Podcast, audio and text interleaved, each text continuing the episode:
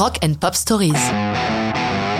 The Marshall Tucker Band, Fire on the Mountain, 1975.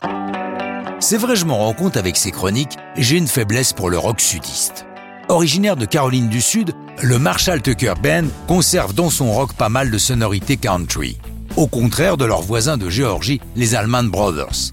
Autour de Doug Cray, chanteur, fondateur du groupe, on trouve les frères Caldwell, Toy à la guitare et Tommy à la basse, Paul Riddle à la batterie, Jerry Eubanks alterne flûte et sax, tandis que George McCorkle tient l'autre guitare. Vous allez me dire, et Marshall Tucker, il joue de quoi? De rien, il n'existe pas. Mais alors pourquoi ce nom? Parce qu'à leur début, ils avaient loué un vieux hangar pour répéter. Alors qu'ils cherchaient un nom, l'un d'entre eux remarque que l'étiquette de la clé du hangar comportait encore le nom du précédent locataire, un certain Marshall Tucker.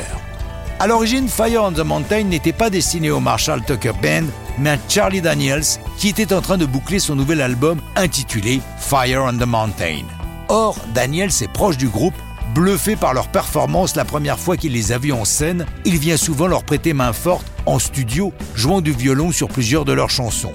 Mark Orkel du groupe espère placer Fire on the Mountain à Charlie Daniels, artiste beaucoup plus populaire qu'eux à l'époque. Mark Corkle compose la chanson alors qu'il travaille avec son frère à des ébauches sur des guitares acoustiques.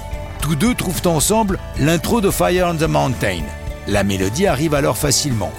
L'histoire de la chanson Dans la veine des raisins de la colère de Steinbeck, c'est l'histoire d'une famille de Caroline du Nord qui traverse le pays jusqu'en Californie à l'époque de la ruée vers l'or, mais dont l'histoire se finit tragiquement. Le héros ne trouve pas la fortune espérée et se fait tuer, laissant une veuve éplorée. Charlie Daniels adore la chanson, mais à la dernière minute estime qu'elle ne cadre pas avec le reste de son prochain disque. Tant mieux pour le Marshall Tucker Band qui enregistre pour la première fois une chanson composée par Mac Corkle avec une partie de violon jouée par Charlie Daniels.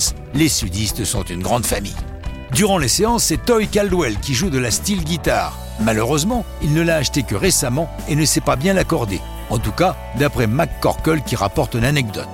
Fire on the Mountain est un gros succès pour le Marshall Tucker Band, décrochant ainsi leur deuxième top 40. Malgré les départs et les décès, le groupe existe toujours. Autour du seul survivant, le chanteur fondateur Doug Cray et le Marshall Tucker Band tournent encore de nos jours aux États-Unis, la moitié de l'année, mais ça, c'est une autre histoire de rock'n'roll.